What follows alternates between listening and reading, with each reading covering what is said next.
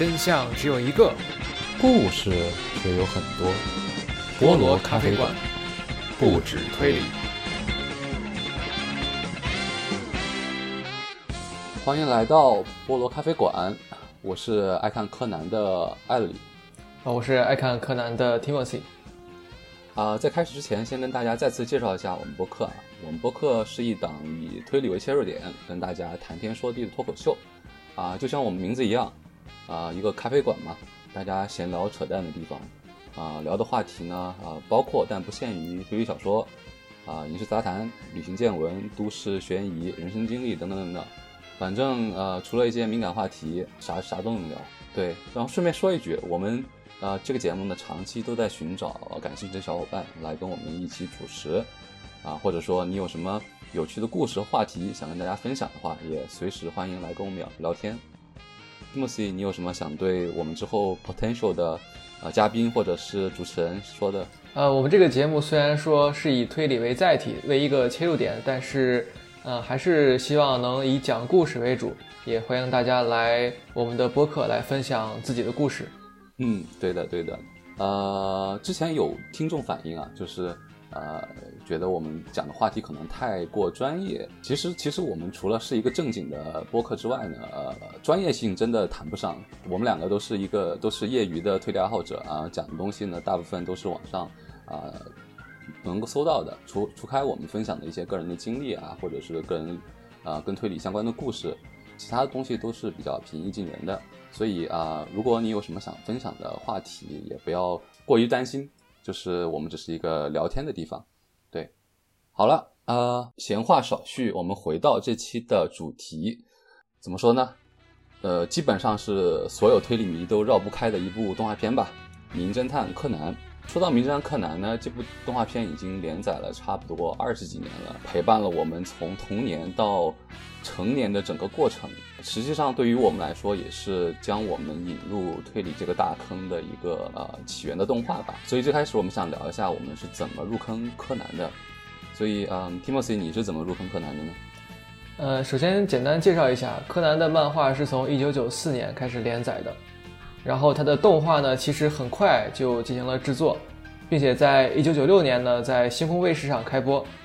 当时呢，我还是上小学，然后我记得好像是六点半左右的样子吧。每回回家之后，对，打开星空电视，然后就能看到柯南的动画片。所以当时我都不记得是先写作业还是直接回家看电视了。总之就是每次放学之后呢，都会守在电视机旁看柯南的动画。然后也就这样入坑了，呃，日漫，还有就是推理。对我也是星空卫视，就是当时星空卫视还之前还播过其他动画片，对于我来说就是一种降维打击吧。你像其他的大风车这些都播的什么大头儿子、小头娃娃，就是像那种柯南啊、火影一来，呃，就对对于这种以前的漫画都是一种降维打击。对我还记得当时看的第一集就是那个，呃，图书馆杀，哎，不是美术馆杀人事件。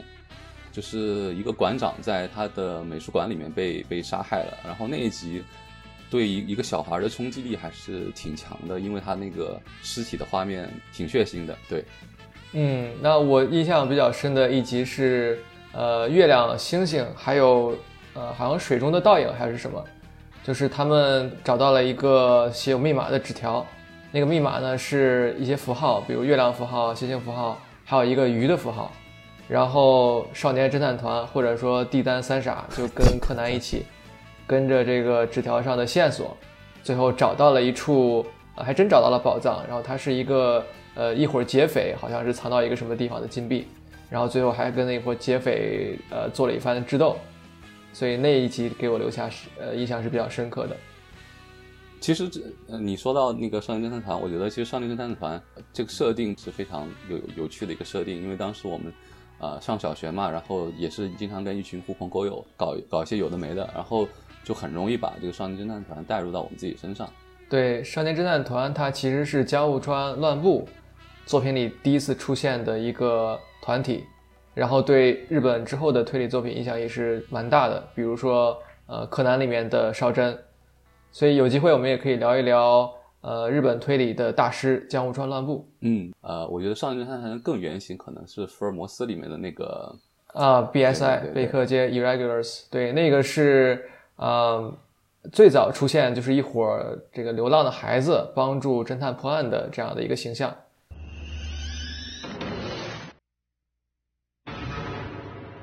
刚刚我们聊了一下怎么我们是怎么入坑柯南的，然后接下来我们可能会聊一些跟柯南呃剧情相关的东西。刚好最近柯南最新的剧场版在国内上映，然后我相信很多喜欢柯南的听众已经啊，实际上已经在网上迫不及待找资源看过了。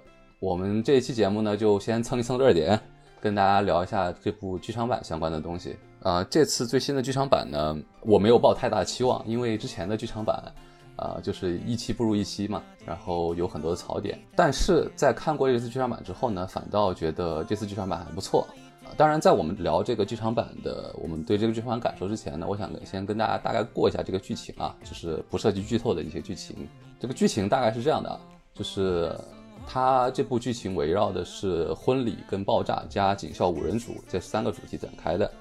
啊，首先呢是木木警官的前同事马上要结婚了。然后呢，却被不明人士呃恐吓，然后同时呢，呃，我们的安史透透子在处理爆炸案案子的时候，被神秘的人士带上了项圈炸弹，然后为了帮助安史透呢，柯南就加入到了这个调查爆炸案的行列，然后听说了安史透跟他已故的警校同学们在三年前，跟一个呃身份不明的爆炸犯普拉米亚在涩谷遭遭遇的案件。然后之后呢，围绕着柯南和柯南呃周边的人啊，发生了多起的爆炸案。然后柯南呢，这次需要抓住这个叫做普拉米亚的恐怖分子，保护大家安全。然后这个就是大概的剧情了啊。然后之后呢，我们会聊一下这个关于这个剧场版的一些感受了啊，可能会涉及到一些剧透的部分啊，所以大家谨慎观看。啊，如果涉及到剧透，我们会在之后的那个文字的介绍里面把这个东西标出来，然后方便大家跳过这段涉及剧透的环节。OK OK，要不 Timothy 你先说一下，你觉得这部剧场版比较好好的地方，你或者是印象深的地方？呃，说实话，有之前的剧场版珠玉在前，所以这部剧场版我其实并没有完整的看完，因为我对它的期待呢也是非常的低。呃，但是呢，后来才发现其实口碑还是挺不错的。嗯，然后呢，我最印象比较深的是那段，就是柯南在呃一个虚拟的涩谷的街道进行推理，然后把各个线索汇集到一起，然后他那个有一些这种元宇宙的感觉，就是他在一个虚拟的城市空间里头，然后每个楼上面会出现一个线索，呃，这段特别像 BBC 拍的一部《神探夏洛克》里面的福尔摩斯的记忆宫殿。呃，所以这个推理的部分我觉得还挺新颖的，因为之前的剧场版最为诟病的一点就是它变成了一个动作大片，然后推理的成分越来越少。但是从呃万圣节的新娘这一部来看呢，它的推理成分其实还是挺足的。对对对对，提到推理，这部这部剧场推理我觉得算是比较用心的了。呃，虽然真凶解谜的时候大家多少都能猜到啊，但是整个这个揭秘的过程其实不算太突兀。然后这其实归功于呃编剧有在前面的剧情中做各种呃伏笔，比如说啊凶手的奸商，然后还有嗯少年侦探团去取东西那个情节等等。然后刚才呃 Timothy 说到一个比较有意思点，就是那个他一个类似于 VR 的一个推理过程，实际上这个让我想到了另外一部电影，就是那个《唐吉汤二》里面最后秦风他有一段。呃，在脑海里面想象地图，然后把地图立起来，那个立体推理的过程，然后，呃，感觉也有点像提莫西斯说的那种记忆宫殿的感觉。啊，对，《唐探二》，我想起来了，他说的是纽约。对，呃，就是在纽约的几个地点，然后他也是把线索串起来。对，那个地方，我觉得可能也有致敬呃 BBC《神探夏洛克》的记忆宫殿的这样的一种感觉。对对对，啊，对，这是我觉得比较好的地方，就是推理还有这种比较。有趣的这种推理的过程的展现，然后其次呢，我觉得比较好的地方是这个故事的部分。然后这次故事的部分主要是围绕警校五人的友情还有羁绊嘛。然后我觉得处理的比较好的是里面有很多以回忆杀的形式交代观众啊警校五人组的他们的友情。然后中间最出彩的一部分是他们解除那个炸弹危机的剧情，我不知道你还记不记得啊？就是他们在那个废楼里面跟普罗米亚第一次交锋的那个剧情。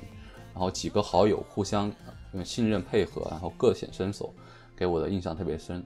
也比较容易带入吧他们之间的激情。然后最后呢，因为时过境迁，警校同学们一个一个因公殉职，然后留给观众最后直到如今只剩下安石透一个人还活着，这种唏嘘的感觉，对我觉得还算呃很能牵住观众的一个情感吧。对，刚才说了一些有趣的点啊，还有一些有趣的点，我觉得挺有意思的，就是我不知道你没有注意到，有一个有一个桥段就是呃。毛利小五郎为了保护灰原，然后被车撞进了医院，然后但但是在医院里面，那个医生给毛利麻醉药一点用都没有，然后毛利在床上疼得哇哇叫，就就就这部分我就剧情就差直接把柯南的身份证给爆出来了，就是因为柯南给懂的人都懂啊，我就不细说了。对，然后还有一个比较有意思的点就是呃感情线嘛，这部分。呃，这部剧场版里面感没有新兰的感情线，然后可能主要聚焦的是高木跟佐藤的感情线。刚开始的婚礼我觉得还挺感人的，然后呃高木和佐藤，呃作为一对柯南里面的苦命鸳鸯，然后当时看着他们修成正果，我还是挺开心的。但但结果那个开头那个婚礼是一个只是一个呃排练，对，就我觉得还是挺哎呀，就符合青山老贼这一贯的这这这调性，就是不给任何一个情侣活路，对。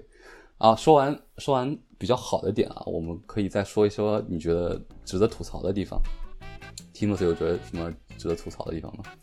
我那天在 B 站看到了一个 UP 主分析，呃，柯南剧场版就是这一部《万圣节的新娘》，它的一个生效，嗯，我觉得这个角度还是挺新颖的，因为之前我也从来没关注过生效的问题。啊，那么他就分析呢，就说在在这一部剧场版里，其实有很多生效呢是缺失的。就比如说，举一个例子，在刚开始的时候，安史透，呃，他和封建遇到这个炸弹呃嫌疑犯的时候，就是有一个人给安史透脖子上戴上炸弹这个情节。当时呢，我记得是下着雨，然后呃，B 站那个 UP 主就分析了这个场景的生效，呃，有一些不合理的地方。呃，一个是呃，在车里面，只要安石透和封建在车里面，就听不到下雨的声音了。但其实车的隔音是没有这么好的，因为环境音。呃，在车里面其实也应该也能听到，还有就是当时有一个爆炸，呃，然后把这个安石透和封建都给震飞了。对，那这样的威力的一场爆炸呢，它会导致一个后果。嗯，呃，不知道艾瑞当时看的时候有没有觉得有违和感？就有一个后果，我们都知道，啊，但是这次没有，就是车的警报声。哦，如果是在一个停满车的停车场发生了一个巨大的爆炸声的话。那有很多的车的警报都会被震响，但是在剧场版就没有任何的车发出任何声响，所以就有点奇怪。好，那么 UP 主呢，他还分析了很多其他的声效的缺失的部分，还有一个比如说呃近远景的切换，那么远景的时候，呃它的声效和近景的声效的音量是一样的，但其实我们人的感知的话，近景应该稍微大一些，诸如此类的吧。但是也并不是说这个剧场版的声效呢就是不好。它也有做的很好的一些地方，比如说柯南的 BGM，呃，还是非常的出色的。然后还有就是最后安石透在直升机上打斗的那一段呢，也都不错。嗯，呃，它的声效有一部分可能是因为呃声效制作的监制换人了，导致可能前后有一些不连贯。这个角度我还是真没想到。然后回到这个剧场版，我觉得，啊。这次吐吐槽的点相比之前的剧场版来说少了很多，但是还是有很多值得吐槽的地方。就是首先是这个剧场版的，呃，还是有一点沿袭了之前剧场版的尿性啊，就是最后总是想搞一个大新闻。对，然后之前你但凡我觉得看过柯南的剧场版都知道啊，之前要不就是什么拿新干线来搞自爆卡车，要不就是开床撞撞金沙酒店，反正是总最后总是要爆爆点什么东西的。对，这次也不例外嘛。虽然这次没有炸成，想在涩谷搞事情，啊，被柯南呃成功的阻止了，但是，啊，最后总是要搞一个什么大场面啊。但这次还算比较克制，还算比较克制。然后第二个我觉得比较比较值得吐槽的点就是这个犯人，呃，这可能涉及轻微涉及剧透啊。就是最后你你还记得吗？就是犯人在每一个涩谷的灯笼里面都装了炸弹。我我我觉得怎么看也得有几吨的炸弹吧，就是按照那个涩谷的这个大小来说，关键是这都是一个人弄的，就是我不知道他是怎么做到这个这么多线操作和时间管理的，就是是罗志祥来了也要直呼内行，然后其他的呢，我就不提了，比如说是安石透直升机激战 BOSS，什么行星级足球挡路啊，都不算特别离谱，就是有点见怪不怪了。就是这就是我觉得这次剧场版值得吐槽的一些点了。但总体来说，还是是算啊、过去几年剧场版里面最好的一部吧。然后推荐各位科迷们有兴趣一定要看一看。没错，呃，那其实我对下一部剧场版《黑铁的余影》是非常的期待的，哦，因为它不仅又出现了我们久违的秦九，而且看起来小哀在里面也占了很大的戏份。嗯，那聊到最新的剧场版呢，就不得不聊一聊最近的主线的一些进展，因为漫画嘛要跟剧场进行一个联动，所以最近的漫画呢它是黑白的序章，那么听名字也可以听出来它是跟主线有关的。那我们可以稍微的再重温一下最近的漫画的主线剧情的一个进展。对对。那么我们从哪里开始呢？就从呃工藤新一的那一句“我来吧，Coco 森探探，工藤新一机”开始吧。工藤新一に工藤新一さ当然是开个玩笑了，我们从最近的这个剧场版开始，不然要讲，呃，可能一百期播客也讲不完。所以，差不多。嗯对对对，所以呢，呃，它是呃朗姆案，就是朗姆篇，呃，刚刚结束，因为朗姆三贤呢现在已经呃相相当于是实锤了西田西田兼则是 Ram 是朗姆的身份，是那个厨子然后现？在的，对，就是厨子寿司的做寿司的那个人。然后现在呢，进入了雨案，就是羽田浩司这个案件。那稍微回顾一下雨案，就是在十七年前，呃，一个叫阿曼达的美国资本家，那么呃，据说呢，他是跟 FBI 跟 CIA 呢都有很深的联系。嗯，他呢是羽田浩司一个将棋手的粉丝，然后羽田浩司在美国的一场将棋比赛参赛的时候呢，跟阿曼达见面。这个时候呢，阿曼达还有他的保镖浅香呢，呃，就呃见见到了这个羽田浩司。当时呢，呃，黑田兵卫也在。那么这都是最新的漫画的回忆杀里面出现的情节。嗯，然后呢，呃，之后呢就是朗姆，呃，去这个看羽田浩司的这个场景，然后羽田浩司当时躺在地上已经死了，然后他留下了一个死亡讯息，嗯。呃，然后这个死亡讯息呢，工藤优作推导了一番，推理出这是呃乌安连耶，然后他的手里面应该是有一个将旗的，但是朗姆去看他的时候，这个将旗是不见了，嗯。然后我们后来也知道将旗是在若霞留美的身上。呃，那么最新的剧场版进展到就是黑田兵卫呢拿着这个死亡信息，阿曼达留下的死亡信息去找柯南，就问他，就说能不能帮忙解读一下他这个是什么意思？那最新的剧场版里面呢，其实涉及到一个柯南里面很重大的呃一个案件，就是羽田浩司案。那它里面牵涉的人物不仅是朗姆，还有若狭留美，也就是浅香，呃，他是一个怎样的身份？那还有就是，呃，之前这个阿曼达，他到底是因为什么，所以才会被组织下手杀害？就是他到底知道关于组织的哪些情节？那么现在呢，最新的一话的最后一格定格在朗姆要对若霞流美下手，呃，就说要除掉若霞流美，所以说可见明年的休刊复刊之后的，呃，剩下的几话呢，估计也是非常精彩的。哦，那那多谢 Timothy 帮我们回顾了一下那个，跟进了一下最新的剧情。然后我我我实际上有很久没有看柯南动画了，所以有一些有一些角色我可能名字跟他的脸对不上对不上号。比如说若狭留美是那个老师吗？对，是柯南班上的新来的老师。然后柯南原来的班主任是小林老师，然后呃加了一个若霞流美。哦，然后黑田兵卫是那个另外一个朗姆的候选人对吧？之前那个也是一个对独眼的一个警察是吗？没错，朗姆三贤是若霞流美、黑田兵卫和西田兼泽。呃，然后黑田兵卫呢是呃昏迷了十年的那个人，他脸上是被烧伤了，所以说伤了一只眼睛。啊然后现在是警视厅的管理官。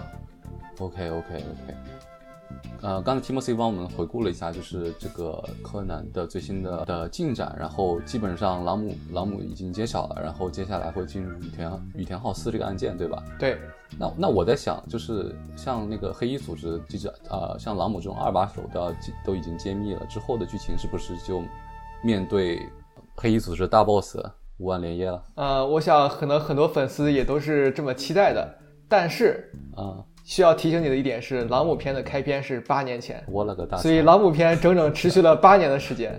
然后现在呢，不仅黑田兵卫的这个身份依旧不明朗，还有羽田浩司案，还有就是乌安呃那个黑衣组织大 boss，呃到底是谁？就现在目前在世的活着的大 boss 是谁？这些还是都是谜团。所以说，呃，而且加上就是乌安连耶不一定活着是吧？乌安连应该已经去世了，因为他是一百六十多岁了吧？就是当时、哦呃他的年龄已经很大了，所以应该现在黑组织的呃头把交椅应该不是他。呃，然后就是这个老呃老贼青山刚昌最近休刊休的实在是有点过分，呃，动不动就休刊好几周是吧？所以说完了再拖个七八年也是很有可能的。完了完了完了，那估计真得七八年。呃，三大民工漫都完结了之后，哦不对，两大民工漫都完结了之后，柯南估计是最后一个完结的。对，所以看到很多呃网上的留言在吐槽说，呃当时跟柯南一样的年纪，后来可以叫工藤新一老弟了，然后现在都已经快可以叫千叶老弟了，希望能活到可以叫乌安连耶老弟的时候能看到结局。有生之年，有生之年。没错，那那那关于主线的这方面，你还有什么想补充的吗？主线的话，其实现在的聚焦点就在于呃羽田浩司案的真相。呃，我感觉虽然说不至于一下就可能到结局，但是呃与案的真相呢，应该会牵扯出不少的主线的情节。呃，所以还是希望青山刚昌呢能呃满足粉丝们的这样的一个呃呃这个希望吧，就是把这个主线呢好好更下去。然后也希望他的剧场版明年，尤其是明年剧场版《黑铁的余影》，不要再让秦九打酱油了，千万不要是做梦。呃，希望让我感觉，希望让我秦九能能。能真正的这个就是参与一回剧场的情节，然后呢，呃，卧龙凤雏，呃，基尔和这个柯安蒂呢，呃，希望他俩这个发挥能再现一回，不要总是就是发挥失常跟来搞笑的一样。哎呀，我我已经已经预期很低了，因为之前有一部剧场版，那个《纯黑的噩梦》里面也是感觉像就是一就是一部主线剧情剧场版，结果也最后也没有什么主线剧情，就是打酱油。所以我我，哎，我只能呼吁，如果青山刚刚能听到我们这期节目，老贼你做做个人吧。没错，尤其是还有会员 I，对不对？还有我 I，还有秦九，又梦回当时那个皮斯可那一次，啊、所以还是挺期待的。哦对对，要是能有那次这么多主线剧情，我觉得下次剧场版绝对能大火大爆。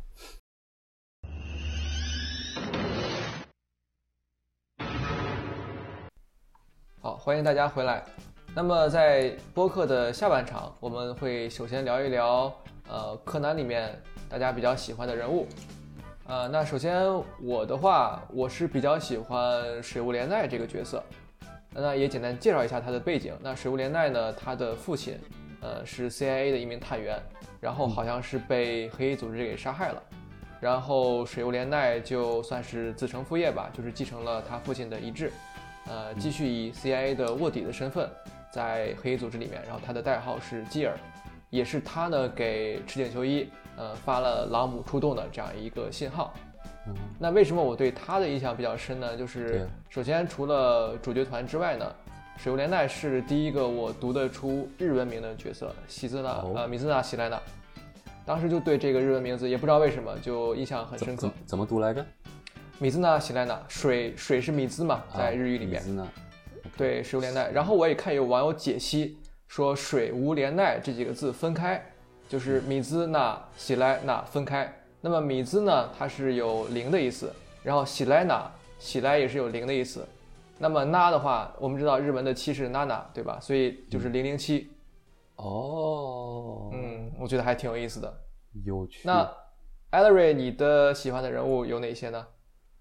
我喜欢人物还挺多的，就是，呃，比如说基德，他就是高智商魔术罪犯，然后也特别有魅力嘛，然后相信很多女性听众也，对吧，也能深有同感。然后其次就是，啊、柯南，柯南也不能算喜欢吧，算是陪伴了我们很久的一个印象最深的一个人物。我不知道你有没有看过那个《权力的游戏》啊，然后里面有对给龙妈起了一个非常长的那个绰号嘛。然后我自己在做这期节目之前也准备了一下，给柯南起了一个特别特别特别长的名字。好，来来跟观众们分享一下。柯，平成时代的福尔摩斯，酒厂破壁人，妇女之友，米花市梅西，夏威夷旅游大使，阿雷雷代言人，小五郎绕不开的噩梦，男。あれれ怎么样？是不是是不是是不是有那个味儿了？嗯，非常非常精彩，没错没错没错。对，然后这这里面就基本包含了柯南所有的梗跟吐槽。对，嗯，我觉得柯南这个人人物呢，他呃，首先是特别聪明，然后特别有正义感，然后经常有一些名句出来，然后呃，个人能力也是特别特别强，就是可能是新三刚刚给他安排的人设太过高大上了。感觉什么都会，然后都是在夏威夷学的嘛，就是唯一的一个缺点就是他好像给人暴露的缺点比较少，除了五音不全，好像没有什么其他的问题。对，所以啊，就算是我觉得柯南对柯南这个人物塑造的一点小遗憾吧。对，要要有机会的话，我希望新川刚昌能够在对柯南的塑造上更立体一些。不知道你有没有这样的同感？呃，我其实怎么说呢？因为主角光环可能一直开的比较猛。尤其是他的这个剧场版里面，最近核动力滑板是越来越多了，所以说我感觉这个道具的呃过于出色呢，会影响他个人的魅力的一些展现。呃，所以最近呢，我对他倒是当然一直是很喜欢了，但是也没有说特别的有印象特别深。啊啊，我也完全理解。我觉得就特别是剧场版里面对柯南的塑造就太万能了，就是接下来的剧场版可能主题就是什么柯南大战复仇者联盟啊这种。啊，anyway，呃，除开柯南之外呢，我觉得我比较喜欢的一个人物就是小兰，对，因为小小兰就是给人感觉就是一个最佳女友的这样一个感觉啊，是吗？呃，虽然偶尔会有些暴力，其他角度来说，我觉得小兰还是一个挺好的一个女朋友的人选。我不知道你怎么想的？啊，不知道听众朋友们还记不记得啊？这个柯南的漫画第一篇 title 名字是什么？艾德瑞，你还记得吗？不记得了。平成时代的福尔摩斯啊，然后当时，呃，好像就第一页吧，有个情节，嗯，呃，宫藤新一说了一句什么，好像说，呃，很多女生给他写信之类的，然后小兰一拳就怼在了电线杆子上，然后把电线杆子怼碎了，就干碎了，所以这是我对小兰的印象。对，所以你说她是最佳女友的时候，我心里有点，呃，吃惊。完了完了，就不小心暴露了 M 的潜质。啊，其实说到小兰啊，我我们可以接下来说一个比较有意思的话题啊，就是就柯南里面的感情线，对，就是小兰跟不新一的感情线，然后还有柯南跟呃灰原哀的感情线。对于我来说，我可能会更关注新一跟小兰，然后可能呃喜欢柯衰的粉丝们对柯衰的了解更多，所以这次我可能就跟大家主要聊一下我对新兰这个感情线的一些看法吧。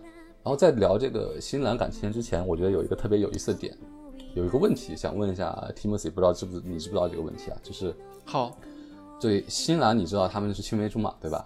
嗯，你呃，你知道是谁最开始喜欢谁的吗？谁先喜欢谁的？哇，这个感觉某一次回忆杀里头那个什么樱花班估计有出现过吧，但是已经很久很久之前的漫画情节了。我猜我猜是小兰先喜欢的新一。嗯。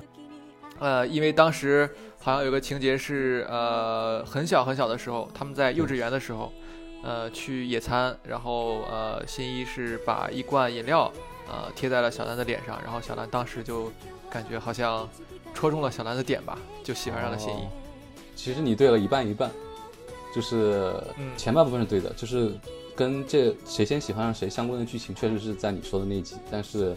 呃，结果的话，呃，是反过来，是新一先喜欢上小兰的。就是为什么我会知道这个呢？我在做这期节目之前，我做了一些调查，然后看了一些 B 站上 UP 主的一些，大概就是说，他们四岁的时候第一次在幼儿园见面的时候，新一啊做了在小兰面前做了人生第一次推理，但是呢，这次推理呢反倒给小兰留下了太过装逼的负面印象。嗯。然后在之后的一个剧情里面，就是小兰的一个细节的一个小动作，让新一呃喜欢上了小兰。小兰是什么时候喜真正喜欢上新一的呢？这个是他们十六岁一起去纽约找工藤有希子的时候，新一第一次解决的在飞机上解决了人生的第一个案件。然后在纽约碰到了准备刺杀赤井秀一的贝尔摩德，化身成的杀手。然后小兰跟新一在他要坠楼的时候救了贝尔摩德，然后新一说出了一个经典名句，比如说呃杀人需要理由，救人不需要理由。然后也就是在这个时候，小兰才真正意识到自己是对新一是出于恋人的一个喜欢。嗯，没错。对，那这样我呃，刚才艾瑞问了我一个问题，现在我来反问艾瑞一个问题啊。好那，既然你研究了新兰感情线研究这么多，那你还记得他俩正式确立关系是在什么地方吗？那必须的呀，嗯，就是在呃红色修学篇里面，我觉得是这这个地方啊。啊，没错，啊这个是对的。那他俩的呃，就是怎么说呢？这个关系发展的很重要的一步，呃，好像是有牵手还是有亲吻，我不记得了。那你还记得吗？那那是哪一篇？你还记得吗？就在红色修学篇之前，还有一部挺重要的，相当于是表白吧，好像是。我靠那，一部是在哪儿？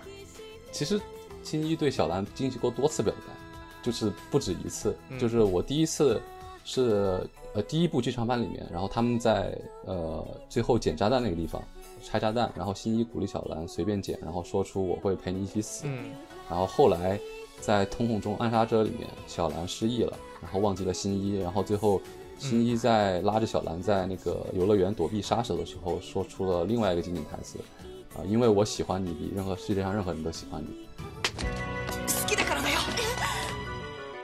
おめえのことが好きだからだよこの地球上の誰よりも啊，这好像嗯，这是我觉得第可能是第二次表白吧。然后后来，嗯后来我觉得你说的是不是在伦敦的时候呀？没错，伦敦篇的时候，啊，当时新一呃短暂的吃了灰原哀的药之后，短暂变回新一，然后呃在电话亭里面出来，呃拉着小兰的手，好像是对她有一个表白。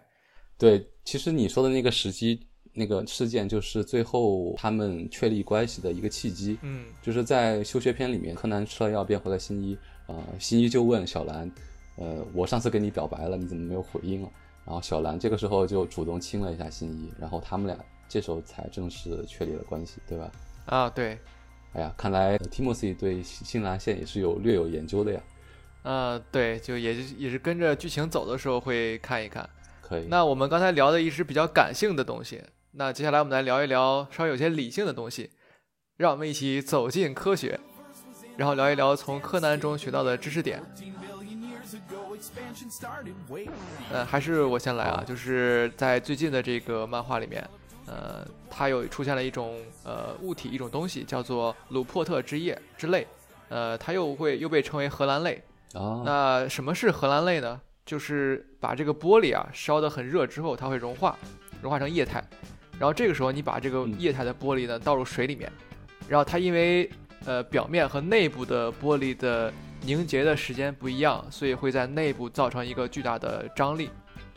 然后呢，它这个形状呢设计成像一个水滴状，那尾端呢是比较尖，然后下面比较的呃厚一些。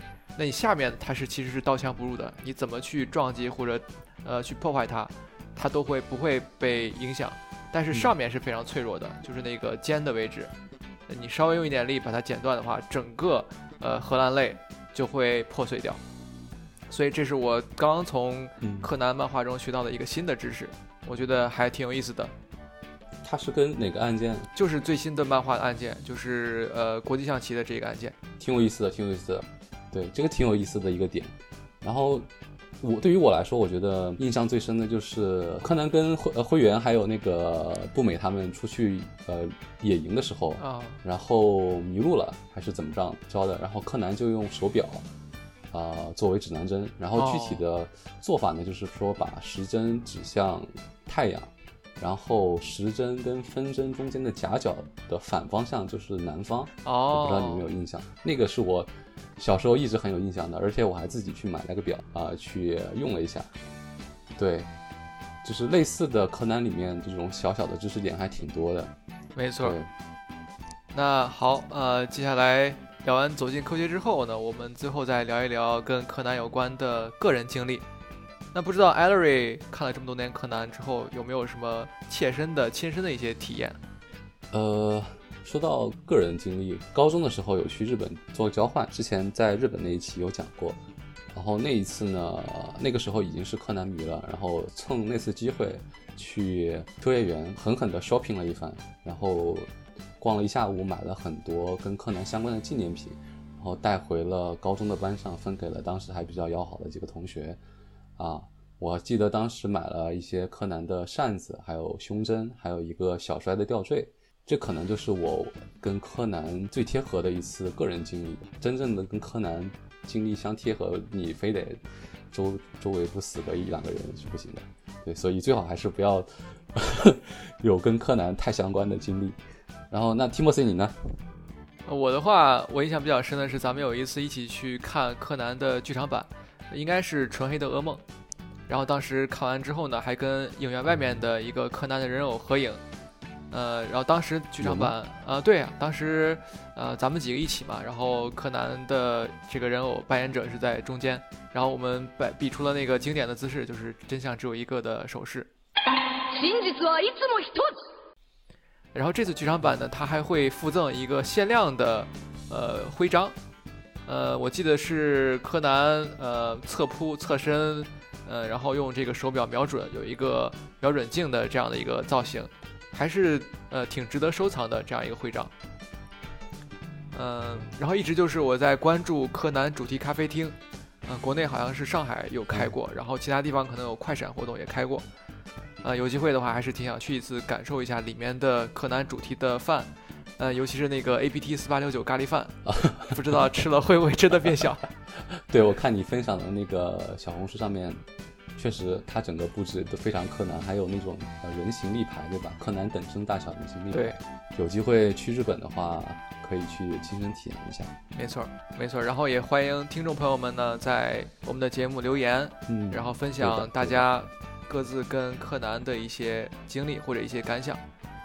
那么这期节目呢，我们就录到这里。呃，欢迎大家呢继续收听和关注我们之后的节目。那拜拜，谢谢大家，拜拜。